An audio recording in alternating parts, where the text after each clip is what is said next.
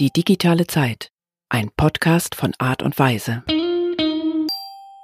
Hallo, ich bin Dirk Beckmann. Ich habe vor 30 Jahren die Digitalagentur Art und Weise gegründet und ich freue mich, hier in loser Folge mit verschiedenen interessanten Menschen über die digitale Zeit zu reden.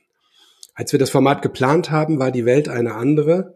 Man könnte sagen, before Corona, BC. Ähm, heute sind wir alle mitten im Shutdown.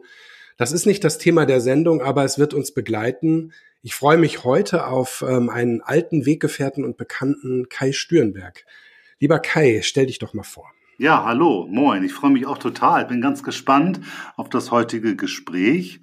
Ähm, ich weiß nicht, wie, wie viel soll ich mich vorstellen? Wir kennen uns aus vielen Jahren, in denen ich in der Wirtschaftsförderung gearbeitet habe und du Projekte mit uns und für uns und, und wir auch gemeinsam gemacht haben. Und wir haben eine Zeit lang zusammen an der Universität das Thema digitale Marketing gelehrt. Ja, genau. Vielleicht reicht das ähm, als erste Einordnung. Ja, genau. Das ist eine gute erste Einordnung. Ich glaube tatsächlich, dass wir uns über 15 Jahre kennen, ähm, weil in, den, in der Mitte der Nullerjahre gab es ein Thema mit Mobile und ich kann mir vorstellen, dass das eine der ersten Berührung zwischen uns war. Das war Mobile Solutions hieß das damals. Da ging es um die Einführung, das kennt heute wahrscheinlich gar keiner mehr, UMTS, wo das mit den ganzen Handys losging. Da gab es ja noch keine Smartphones. Aber da haben wir gemeinsam erste Ideen für Apps entwickelt, obwohl es noch gar keine Apps gab. Genau. ja, genau. Ich sage immer, die, die, die Ideen, die wir damals hatten, waren sowas wie ein iPhone ähm, iPhone-Ideen, ohne sie, ähm, ohne sie zu, ohne ein iPhone zu haben. Ja, genau. Und das Verrückte ist ja, dass wir damals eine Situation hatten, das kann man sich heute gar nicht mehr vorstellen, aber wo eben solche Services unglaubliches Geld kosten sollten. Und dadurch war natürlich eine Breitenwirkung, war daran überhaupt gar nicht zu denken. Aber vieles, was wir damals gesagt haben, ja, kriegen wir jetzt nicht hin, ist heute permanent Alltag.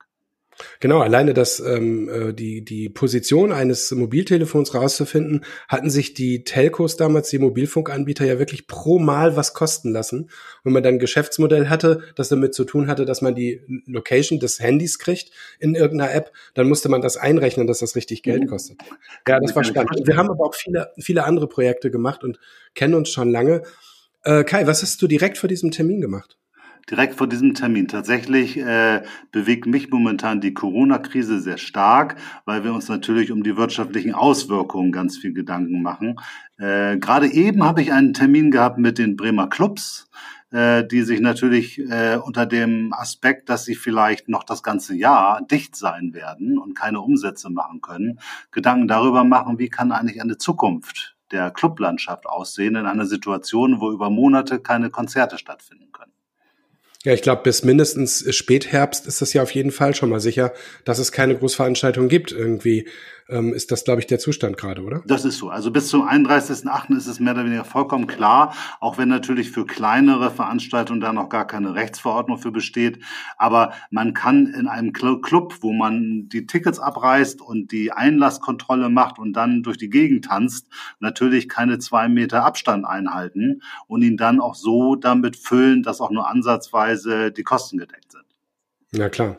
Ja, das ist ein Riesenthema. Ne? Wir, wir sind äh, ja auch jetzt seit vielen Wochen im, im Homeoffice und ähm, haben das Glück, dass unser Geschäft äh, erstaunlicherweise ganz normal weitergeht. Also wir ähm, bedienen die Kunden, die wir haben. Die meisten haben nichts verschoben. Ein großer Kunde hat zwar was verschoben, aber die meisten laufen so weiter. Wir sind, äh, haben wirklich viel Arbeit. Die Leute sind am, am Ächzen und am Stöhnen, weil wir viel machen müssen. Und wenn man dann so Podcasts hört oder Fernsehen guckt, wo die Leute sich dann äh, austauschen, was sie in der, in der langweiligen Zeit machen, müssen wir nur lachen. Und da komme ich auch gleich noch. Wie bitte? Das geht mir genauso. Also äh, wir haben natürlich jetzt mehr zu tun, weil wir so viele Lösungen erarbeiten müssen und arbeiten eigentlich rund um die Uhr. Deswegen fühle ich mich manchmal auch ganz abgekoppelt, wenn die Debatten über Zeitvertreib losgehen, weil ja. das ist nicht mein Problem. Ja, das heißt, du bist in was für einer Stimmung, so voller Energie, total fertig, irgendwo dazwischen? Also wie, wie fühlt sich das an, wenn man jetzt die wahrscheinlich 60, 70 Stunden Wochen kloppt? Also ich sage mal so, voller Adrenalin, äh, voller Energie war ich am Anfang. Das wäre zu behaupten jetzt nicht mehr ganz der Wahrheit entsprechend. Ja. Ähm, aber natürlich äh, ist es alles sehr hektisch. Wir haben heute Abend zum Beispiel ganz spontan alle Wirtschaftsminister Deutschlands zusammengerufen zu einer äh, Telefonkonferenz äh, wo wir genau solche Themen überlegen. Wie geht's jetzt weiter? Wie, wie stimmen wir uns mit dem Bund ab und solche Dinge? Und das mal eben äh, von, von Montag bis heute sowas auf die Beine zu stellen, ist aufgrund des bürokratischen Aufwands enorm. Äh, und äh, ja, das ist schon Stress, aber ist natürlich auch insofern schön, weil wir die Möglichkeit haben, jetzt auch also Einfluss zu nehmen auf das, was passiert, Ideen einzubringen, äh, Vorschläge zu machen und eben ein Stück dafür zu sorgen, dass die Welt jetzt in der Krise, aber vielleicht auch danach ein Stück weit besser funktioniert. Ja, ich meine, ich stelle mir das irre vor. Ne? Ich meine, du bist ja noch gar nicht so lange auf der Seite der Politik. Vorher warst du ja in der Wirtschaftsförderung und jetzt bist du Pressesprecher der Senatorin für Wirtschaft. Häfen und Europa? Nee, Arbeit, Wirtschaft, Arbeit in Europa. Häfen ist nicht mehr dabei. Häfen ist anders, natürlich. Entschuldigung. ähm, und ähm, das hat dich ja dann auch wahrscheinlich äh, überrascht. Ich meine, die Wahl war letztes Jahr bist ein paar Monate in deinem, in deinem Amt und bist jetzt mittendrin in diesem Wirbelsturm. Wie ist das für dich? Ja, ist tatsächlich interessant. Also, weil ich habe das ja, äh, ich kenne mich ja mit dem Thema Kommunikation schon sehr gut aus, aber ich habe viele Jahre Erfahrung im Marketing. Ich war ja auch früher mal selbstständig mit einer eigenen Agentur. Ähm, aber das Thema Pressearbeit im politischen Bereich war natürlich schon neu für mich. Ähm, und das ist natürlich nach der ersten Phase, wo ich dann ganz viel gelernt habe und dachte, jetzt kann ich mich mal so gesettelt an die, die strategische Arbeit machen, habe ich dann natürlich diese Corona-Krise kalt erwischt, ebenso wie meinen Kollegen Pressesprecher im Gesundheitsressort, der ganz frisch angefangen hat. Am ersten Tag der Corona-Krise hat er seinen Job angefangen, das ist auch viel schlimmer. Ähm, und das natürlich, steht natürlich jetzt im Vordergrund. Wie geht's jetzt weiter? Wie schützen sich die Menschen? Muss man Masken tragen? Muss man keine Masken tragen? Welche Geschäfte kann man aufmachen? Welche nicht? Ähm, ja, und wir lernen gerade, wie politische Abstimmung auch per Videokonferenz funktioniert, was auch ein sehr spannender Prozess ist. Ja, das ist irre, ne? Dass, dass äh, diese ganzen Reisen wegfallen, die man äh, früher hatte. Äh, also ich bin ja quasi jede Woche ein paar Tage unterwegs gewesen, weil ich ja viel mit Kunden zu tun habe, viel Vertrieb mache und jetzt mache ich Neukunden Akquise, also die Menschen melden sich bei uns und dann rufe ich die per Video an und dann präsentiere ich und ich habe mehrere Kunden gewonnen, ohne äh, die je gesehen zu haben in dieser in dieser Zeit schon. Und das ist schon irre und ich meine, das muss im politischen natürlich auch äh, ganz schön besonders sein, weil da passiert ja auch viel zwischen den Zeilen und auf dem Flur, oder? Ja, ist interessant. Also das, was du sagst, hätte man wahrscheinlich vom Jahr gesagt, das geht gar nicht, Kundenakquise per Videokonferenz. Äh, und geht doch. Und wir haben ja jetzt sogar schon Senatssitzungen per Videokonferenz. Und was interessanterweise dazu führt, dass sehr diszipliniert gesprochen wird, weil äh, gibt dann Regeln, nur der, der spricht, macht sein Bild an und sein Mikrofon an. Und dadurch entsteht eine sehr geordnete Debatte, ähm, die in vielen Fällen sehr sachlich ist. Also ich erlebe das, ich würde da jetzt nicht auf ewig auf persönliche Treffen verzichten wollen, weil das Zwischenmenschliche, so das Gefühl, die Energie natürlich dann auf Video sich nicht so transportiert. Aber für viele routinemäßige Treffen, glaube ich, könnte man sehr, sehr viele Reisen und auch Zusammentreffen äh, in Zukunft darauf verzichten. Ja, das ist, ähm, das deckt sich mit meiner äh, Erfahrung jetzt, denn du bist fokussiert durch die, durch die Meetingregeln, die jetzt wir alle, glaube ich, gelernt haben, mit dem, was du gerade gesagt hast, mit dem Ton aus, teilweise Bild aus. Und ähm, du kannst fokussiert über das Thema reden. Niemand möchte übermäßig lange in diesem Video-Meeting sein. Das heißt, alle haben auch das Ziel, dass es schnell fertig wird, vernünftig, aber schnell. Man, man hängt da nicht so rum wie manchmal im Meetingraum und isst noch ein paar Kekse und quatscht ein bisschen. Und das führt dazu, dass die Meetings kürzer und fokussierter sind. Aber ich finde, man ist am Abend wenn man die gleiche Anzahl von Meetings gemacht hat und. Das stimmt. Interessant. Das ist ein komischer Effekt. Sehe ich auch so. So eine Videokonferenz saugt tatsächlich ein Stück weit Energie ab. Das sehe ich ganz genauso. Ich glaube, das liegt daran, dass man das Feedback des anderen eigentlich gar nicht kriegt und die ganze Zeit auf irgendwas wartet, was aber nicht kommt, weil dieses Zwischenmenschliche in der Präsenz halt einfach anders funktioniert. Ne? Klar, ich meine, Kommunikation ist ja komplexer als nur das gesprochene Wort. Und äh, ich glaube, diese ganzen Ebenen sind eben weg. Und äh, das scheint äh, die Kommunikation in einigen Bereichen eben anstrengender zu machen, weil man sich vielleicht mehr Gedanken darüber machen muss, was man sonst einfach nur so intuitiv mitbekommt. Ja.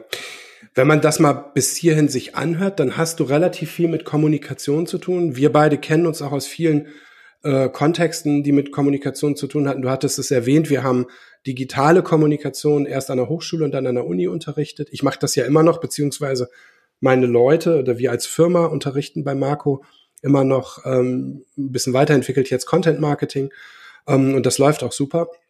Würdest du sagen, dass Kommunikation deine Superkraft ist oder hast du noch eine andere? Ja, wenn man das Superkraft zu sagen kann, äh, ja, das ist das ist das, was ich am besten kann. Ich glaube, das ist schon so. Die Dinge ähm, in eine Form zu bringen, dass die, der jeweilige Adressat das für sich annehmen kann. Das ist, glaube ich, im Kern die, die, die Aufgabe. Ja, und du bist ja auch jemand, der jetzt viele Leute wahrscheinlich zusammenbringen muss äh, für, für, für Stimmung und Sorgen, aber auch Stimmung äh, erspüren muss. Zumindest hatten wir ja häufiger schon Runden, wo wir das machen mussten oder du dann vor allem. Das wird dir jetzt zugutekommen. Und ich vermute, auch die Tatsache, dass du ein ganz gutes Netzwerk hast, oder?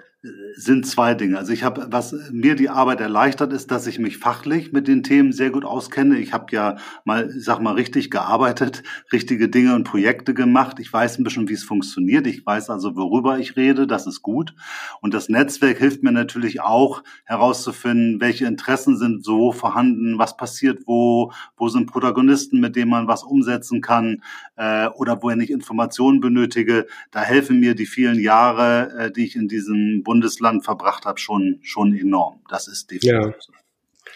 Naja, das ist, ähm, es ein Wahnsinn. Also ich bin auf jeden Fall, ich hatte dir das schon mal im Telefonat gesagt, sehr beeindruckt von der äh, gesamten äh, Leistung von so Verwaltung, Politik und Infrastrukturen. Man muss ja sagen, man, man, man kann ja einfach nur jeden Tag morgens und abends zum Himmel beten, dass man in Deutschland äh, im Moment ist oder zumindest in Europa, aber ich finde sogar auch wirklich ganz konkret in Deutschland und wirklich hier, weil wir natürlich insgesamt ähm, eine ganz andere Führung und eine ganz andere Ernsthaftigkeit haben, als wir das von amerikanischen, englischen und sonstigen Nachbarn äh, gerade sehen. Also da macht ihr wirklich einen super Job. Das höre ich erstmal total gerne. Äh, tatsächlich äh, empfinde ich das auch so, weil ich am Anfang auch so ein bisschen gedacht habe, na, jetzt bin ich mal gespannt, wie gehen wir denn so mit solchen Krisensituationen um? Weil wir haben ja kaum Corona-Experten, wir haben kaum Katastrophenexperten, wir haben keine Pandemie-Experten, natürlich überall in der Verwaltung. Aber für Politik ist das natürlich total neu, im Land wie im Bund. Da ist ja kaum jemand, der sagt, ah, das habe ich ja schon dreimal gemacht, hier macht man so und so, sondern viele Fälle mussten ja from the scratch ganz neu gedacht werden. Und da bin ich auch gerade total positiv überrascht, äh, wie kreativ und wie flexibel da auf einmal ganz neue Ideen und ganz neue Möglichkeiten geschaffen worden sind. Also nur mal ein Beispiel, äh, in einer Abteilung in unserer Förderbank, wo normalerweise zwei Leute sitzen, äh, die haben wir innerhalb von 14 Tagen auf 80 Leute aufgebaut, ja.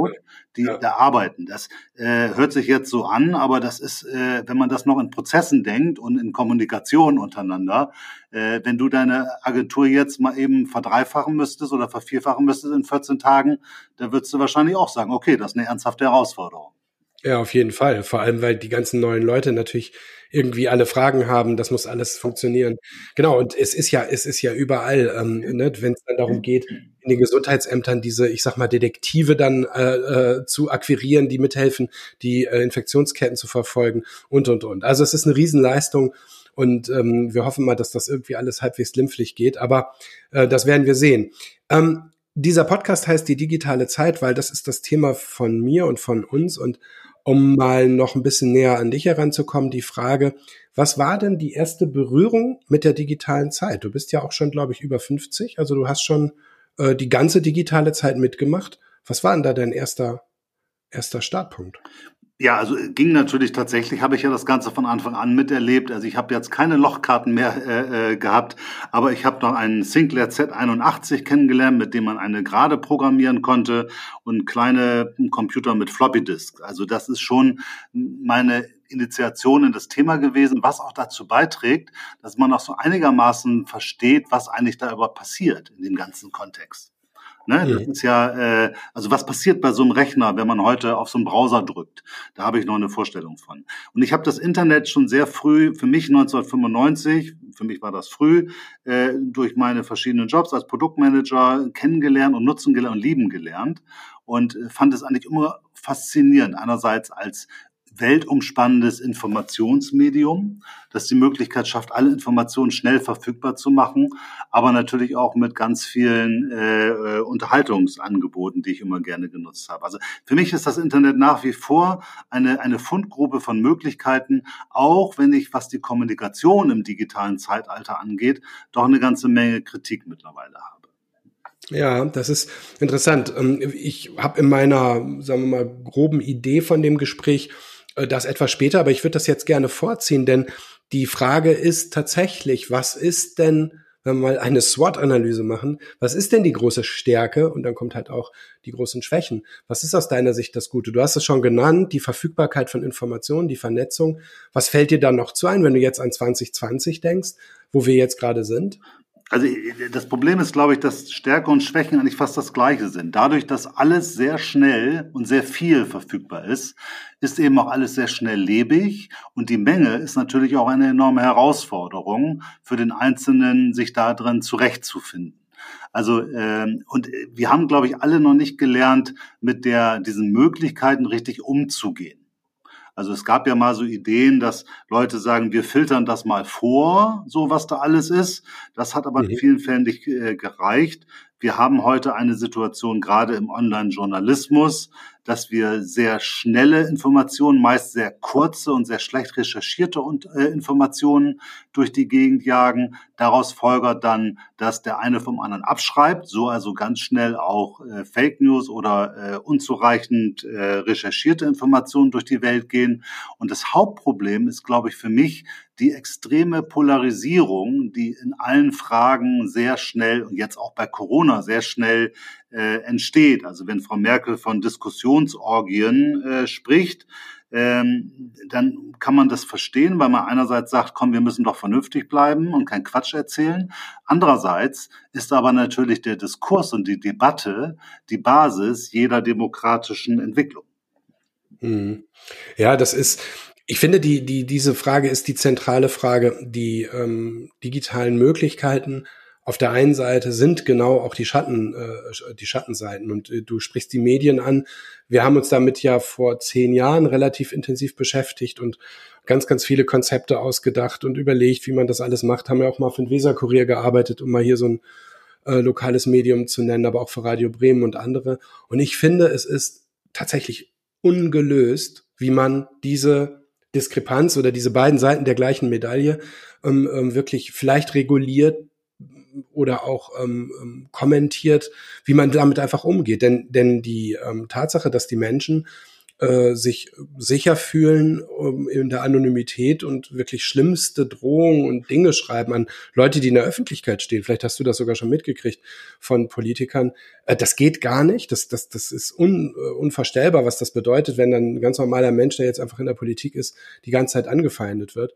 Und auf der anderen Seite ist Anonymität eben auch ein Feature von Internet und von digitaler Zeit. Genau, und das, das, das, also dieser Punkt auf jeden Fall, das ist ein Thema, mit dem man, man braucht, glaube ich, so eine neue digitale Ethik, mit der man umgeht. Äh, aber das ist natürlich auch extrem herausfordernd und schwierig, weil natürlich wollen wir alle nicht diese Beschimpfungen und diese totalen Polarisierungen, wir wollen keinen Rassismus, all diese Dinge. Ähm, wir haben aber natürlich auf der anderen Seite auch schnell eine Tendenz, dass wir dann, wenn sich eine Meinung herauskristallisiert hat, als das ist jetzt die vernünftige, moralisch, ethisch korrekte, dass dann sehr schnell andere Meinungen auch ähm, stark desavouiert werden nach dem Motto, das ist ja vollkommen falsch oder das ist jetzt äh, äh, äh, Hetze oder das ist unwissenschaftlich oder dies und das, was es ja teilweise auch ist. Also das hat durchaus eine Berechtigung. Aber in der Folge führt es natürlich dazu, sobald sich diese Meinung sehr schnell herauskristallisiert hat, dass danach nur noch überlegt wird, bin ich auf der richtigen oder auf der falschen Seite und auf welcher Seite will ich eigentlich stehen. Und das eskaliert sich dann über, glaube ich, über Medien genauso hoch wie über normale Bürger, aber natürlich auch über Politik. Dann sind bestimmte. Alternativen denken irgendwann gar nicht mehr denkbar oder sagbar, weil man sich damit in die Situation begibt, dass der andere sagt, du bist aber auf der falschen Seite. Und ich glaube, ja, wir müssen daran arbeiten, dass wir grundsätzlich, wenn ein ein Wissenschaftler was sagt, dann ist das gut und wichtig. Und wenn ein anderer Wissenschaftler was anderes sagt, äh, dann ist es genau das. Es gibt nämlich in allen Kontexten, auch in allen Fach- und Expertenkontexten, unterschiedliche Einschätzungen, unterschiedliche Meinungen. Und wir müssen aufpassen, dass wir nicht zu früh sagen, das ist richtig, das ist falsch, sondern immer überlegen, es ist immer eine Dialektik, eine These, eine Antithese und eine Synthese. Und wir lernen permanent und wir müssen auch mal einen ungewöhnlichen oder auch mal einen provokativen Gedanken zulassen, um unsere eigene Position daran zu spiegeln, zu messen und zu hinterfragen. Sonst ja. werden wir den herausfordernden und komplexen Problemen dieser Welt nicht gerecht, weil wir, ja, es lässt sich eben nicht, wir sagen das ganz schnell, wir, wir politisch Korrekten sagen ganz schnell, wir wollen nicht vereinfachen wir wollen in komplexen Zusammenhängen denken. Wir tun das aber selber oft gar nicht. Ja, naja, und das, das, was du gesagt hast, ähm, lässt mich an eine Sache denken, die Thorsten gestern gesagt hat. Mit dem habe ich gestern auch gesprochen im Podcast. Und er meinte, wir brauchen vielleicht ein ganz neues Narrativ. Also wir haben vielleicht noch gar nicht diese, sagen wir mal, dieses Gut und Schlecht funktioniert ja nicht. Ne? Die, dieses Duale funktioniert auch nicht. Es ist so vielfältig geworden, so, so, so ein Spektrum, das sich dort auf, auftut, dass wir noch eine ganz andere eine ganz andere Vision vielleicht auch brauchen, wie Kommunikation und wie dieses alles funktioniert.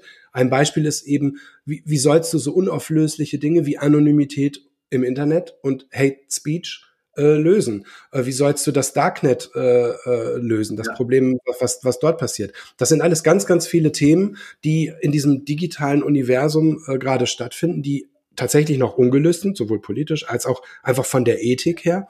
Und äh, das andere, woran mich das äh, ähm, äh, erinnert, woran mich das erinnert, ist einfach, dass wir die, die verschiedenen Meinungen, die dort äh, stehen, nebeneinander stellen. Die, die, die ähm, äh, Populisten sagen, ja, wieso? Ihr politisch korrekten, ihr sagt ja immer hier, alles ist eine Meinung. Und dann wird auf einmal irgendwas total Abstruses als Meinung auf die eine Seite gestellt, das andere, was vielleicht etwas faktischer ist, auf die diese Seite. Und dann ist irgendwo dazwischen vielleicht die Wahrheit. Und da gibt es ja total gute Texte und, und philosophische Abhandlungen drüber. Und ich finde, das ist super schwierig, da eine Orientierung zu finden und zu bieten. Und trotzdem ist es halt unsere Aufgabe jeden Tag. Genau. Ähm, äh, und, das ist total schwer, weil in dem Augenblick, wo wir zu so einer Ethik kommen und so einer Vernunft im Netz, kommen wir natürlich auch schnell zu einer Zensur. Und ich glaube, die, diese Gratwanderung zwischen vernünftiger Beschränkung und gleichzeitig Offenheit, die ist extrem schwierig. Ich sage mal so ein Beispiel. Wenn wir eine äh, Idee und eine Position haben und dann kommt eine andere Idee dazu und diese Idee 2 wird jetzt von irgendeinem Spinner aufgegriffen, irgend so Verschwörungstheoretiker oder einem Reichsbürger oder wie auch immer. Äh, dann ist die Idee 2 tot, nur weil sie ein Idiot für sich reklamiert hat. Das ist aber nicht unbedingt gut, weil nur weil jemand sich etwas einer Idee bemächtigt, ist diese Idee ja noch nicht gut oder schlecht per se.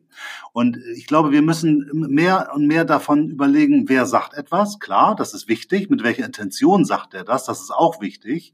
Wir sollten aber auch immer gucken, was sagt er denn? Ja, und auch der letzte Idiot kann ja mal eine gute Idee haben. Und auch wenn man jetzt nicht eine Aufforderung machen will, dass alle Idioten dieser Welt ihre Ideen im Internet posten sollen. Ich lieber nicht, ne? Nicht dazu kommen, dass wir sagen, nur noch die und die und die dürfen überhaupt was posten, weil dann sind wir eben ganz schnell in einer Idee-Monokultur und wir kommen, glaube ich, nicht zu den wirklichen Lösungen. Und diese Lösungen sind definitiv nicht schwarz-weiß oder hell oder dunkel. Sie sind irgendwo dazwischen. Sie liegen irgendwo im Spektrum der Debatten weil ja. unsere Welt ist so komplex, dass auch die Lösung für diese Probleme nur komplex und gegebenenfalls auch ein wenig ähm, dazwischen liegen müssen. Sie werden nicht eindeutig nur gut oder nur schlecht sein, sondern es werden Kompromisslösungen sein. Ja, und ich habe mich gefragt, was ist das, woran man sich orientiert und ähm, komme dann immer mal wieder zurück zu dieser wissenschaftlichen ähm, äh, Dimension, dass man sagt, okay, gibt es einen richtigen Ursache-Wirkungszusammenhang? Ähm, in deinem in deinen Ausführungen. Das ist ja natürlich bei allen psychologischen und sonstigen Themen sehr, sehr schwer. Bei Ernährung ist es schwer, bei vielen Themen ist es schwer. Aber es gibt ja durchaus Themen, wo Ursache und Wirkung in bestimmten Gebieten erforscht ist und wo man einfach sagen kann, okay, also so ungefähr, was wir wissen und was wir nicht wissen, so dass man wenigstens unterscheiden kann, das kann nur eine Meinung sein. Also wenn der gemeinsame Nenner der Diskussion wäre, wir machen mal Ursache Wirkung und nicht Korrelation, dann hätte man vielleicht schon ein kleines bisschen ähm, äh, Orientierung und könnte sagen, okay, ich akzeptiere, dass das deine Meinung ist, dass immer dann, wenn ganz viele Störche in der Nähe sind, die Geburtenrate steigt. Es gibt aber keine Ursache-Wirkungsbeziehung. Genau. Ähm, und, und gut, aber damit kommt man natürlich bei den ganzen schwierigen Themen auch nicht weit, wie Darknet und Co. Nee, das ist, das ist genau, genau schwierig. Also genau, also erstmal wissen wir, grundsätzlich ist das Wissenschaftsprinzip erstmal richtig und gut. Ne? Weil wenn etwas wissenschaftlich erforscht worden ist, gibt es erstmal eine, eine Grundsubstanz von, von Daten und von Empirie und von solchen Dingen. Tatsächlich muss man aber auch äh, eingestehen, dass nicht alle wissenschaftlichen Aussagen äh, eben genau das Ursache-Wirkungsprinzip im Detail nachweisen, sondern oft werden auch Korrelationen gebildet. Äh, und dann entstehen schon Dinge. Das siehst du daran, das weißt du selber. Äh, es gibt diesen alten Spruch, ich traue nur der Statistik, die ich selber gefälscht habe. Oder richtiger ist, glaube ich, ich äh, teile oder ich vertraue nur der Studie, dessen Studiendesign ich selbst bestimmt habe. Äh, ja. Ich kann eben genau mit diesen Dingen auch äh, äh Prädispositionen erzeugen, auch im wissenschaftlichen Kontext. Und ja. mir geht es eigentlich darum, dass wir versuchen nicht so sehr zu sagen, das muss stimmen, weil der hat's gesagt, sondern dass wir feststellen, das stimmt aus meiner Sicht, weil ich kann diese Argumente 100% nachvollziehen und die andere Meinung stimmt aus dem und dem Grund nicht. Viele Leute entledigen sich ja dieser inhaltlichen Auseinandersetzung darüber, dass sie sagen, das kann von dem nicht stimmen, weil das ist von Peter und das kann, muss von dem stimmen, weil das ist von Thomas. Ja. Das war ja die Orientierung und das Narrativ der vergangenen Jahrzehnte, also wenn man es politisch nimmt, der Parteien. Man gehörte einfach der, der einen, der anderen oder der dritten. Ja. Früher gab es ja tatsächlich nur drei und dann irgendwie vier und fünf äh, zu. Und damit war klar, ich bin in dem Milieu, sagen wir mal SPD, in dem Milieu CDU, um es einfach zu machen. Und ähm, dann, dann ist das, was da gesagt wurde, richtig. Und das ist ja aufgelöst. Ne? Also es ist ja, sieht man in Baden-Württemberg, sieht man in, in vielen anderen äh, Strukturen alleine in Deutschland und natürlich auch in Europa und auf der Welt. Und genau dafür, da fand ich die Anforderung oder die, die äh, Aufforderung, lasst uns ein neues Narrativ finden, eine neue Ko neues Koordinatensystem äh, finden, von Thorsten gar nicht schlecht ähm, weil ich weiß es auch nicht. Ich kann nicht sagen, dass alles, was die Grünen oder die SPD oder die CDU sagen, gut ist, sondern es sind ähm, genau wie du sagst, das ist nicht die Quelle, äh, äh, sagt was über die Güte aus, sondern das, was gesagt wird. Und das kann fast jeder tun. Genau, und was man, glaube ich, braucht, ist eine höhere Qualität auch in der Darstellung. Also ich glaube, dem Journalismus kommt da eine ganz wesentliche demokratiestärkende Funktion zu. Also das reine Darstellen von Meinungen, glaube ich, reicht nicht mehr. Ähm, grundsätzlich bin ich ein großer Freund des systemischen Denkens. Ja, also, dass man bei einer Aussage überlegt, wer sagt es, warum sagt er das, welchen Vorteil hat er davon, in welchem Kontext sagt er das und in welchen Netzwerken bewegt er sich. Also wenn ich den Chef der Deutschen Bank frage, welche wirtschaftlichen Maßnahmen äh, für Deutschland am besten sind, bekomme ich eine andere Antwort, als wenn ich den äh, Chef der Arbeitsagentur frage. Ja. Ne? Also nach der gleichen Frage bekomme ich von jeweiligen Experten eine andere Antwort. Also muss ich systemisch nachdenken, wer sagt das, warum und in welchem Interesse. Und wenn ich einen, einen Hersteller von, von Atemschutzmasken zur Maskenpflicht frage, sagt er was anderes als ein Kneipenbesitzer. Äh, und, und das ist, glaube ich, die Aufgabe von Journalismus, diese Systeme, diese systemischen Zusammenhänge ein Stück weit deutlich zu machen. Nicht nur zu sagen, Dr. Meyer behauptet dies und äh, Chef, äh, Unternehmensvorstand Meyer etwas anderes, sondern zu sagen, der Unternehmensvorstand hat folgende Interessen, weil wenn das, was er fordert, durchkommt, könnte, hat er folgende Vorteile.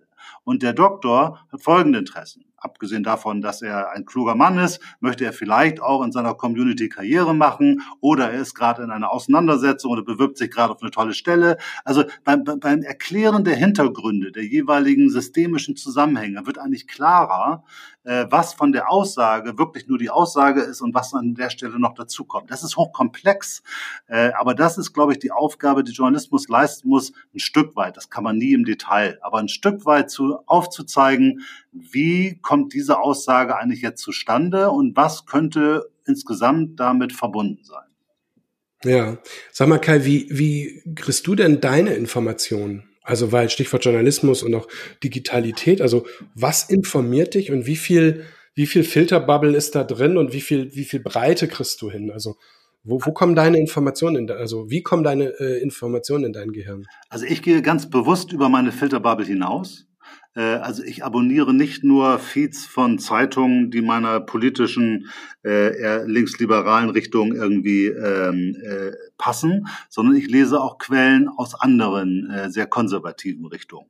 Einfach zum einen, um mal zu, andere Aspekte zu bekommen und meine Positionen hinterfragen zu lassen, weil ich habe gelernt, wenn ich mich hinterfragen lasse, stärkt sich auch meine eigene Argumentationsfähigkeit.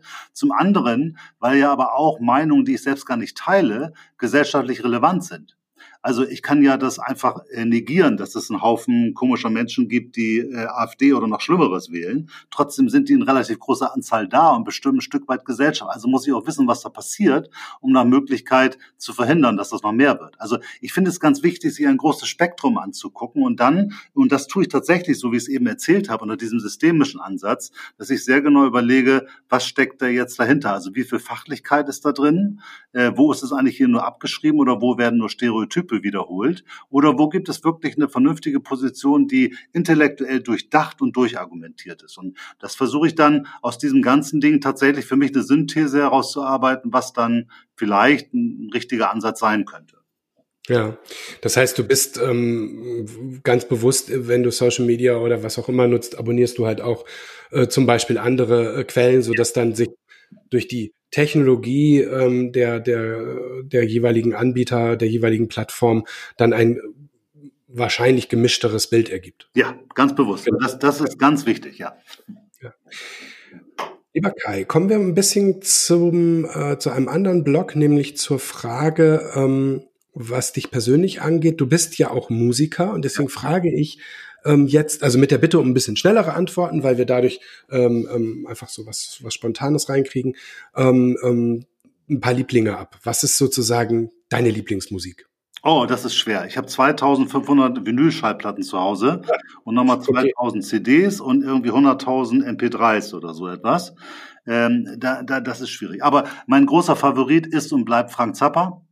Äh, das ist sozusagen mein Idol meiner, meiner frühen Jugend und äh, lebe ich heute noch. Und sonst habe ich ein sehr breites Spektrum wirklich äh, von etwas moderneren Geschichten, aber natürlich auch die gesamte Musik der alten Männer, also den Rock der 70er und 80er Jahre, der ist schon noch präsent bei mir. Deine äh, Lieblingsbeschäftigung? Äh, meine liebste Beschäftigung ist tatsächlich, äh, ich äh, lese sehr viel, ich beschäftige mich sehr viel mit äh, äh, sagen wir Philosophie und Mystik.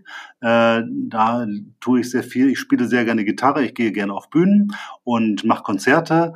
Und ich mache auch meinen eigenen Podcast und treffe mich gerne mit Menschen. Wie heißt denn dein Podcast? Oh, mein Podcast heißt tatsächlich Freimaurer im Gespräch. Ich bin ja auch Freimaurer, das ist vielleicht ein bisschen exotisch. Ähm, dort äh, spreche ich mit einem Freund von mir über Dinge des Alltags, über äh, Achtsamkeit, über Beziehungen, über und auch einige Aspekte der, der Spiritualität, für die ich mich auch sehr interessiere. Was ist deine Lieblingsfarbe? Oh, blau. Schriftsteller?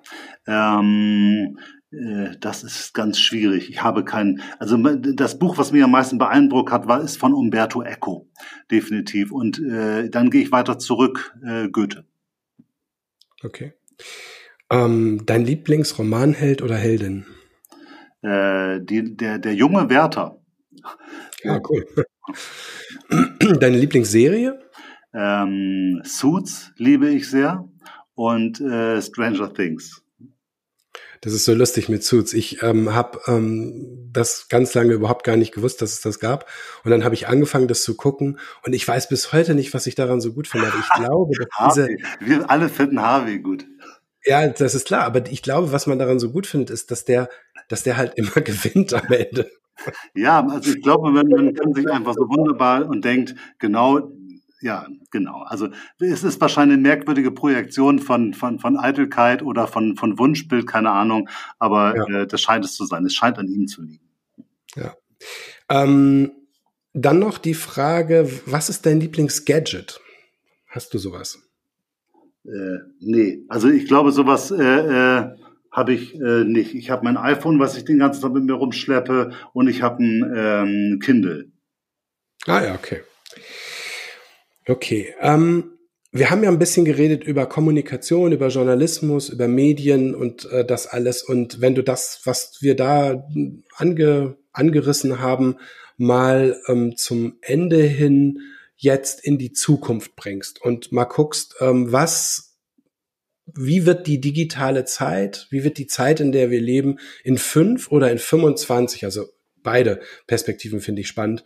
Wie wird das aus deiner Sicht sein? Wo, wo, wo sind wir da? Also was, was, was hast du für eine, für eine Vision von der kürzeren, überschaubareren und eben nicht so überschaubaren Zukunft?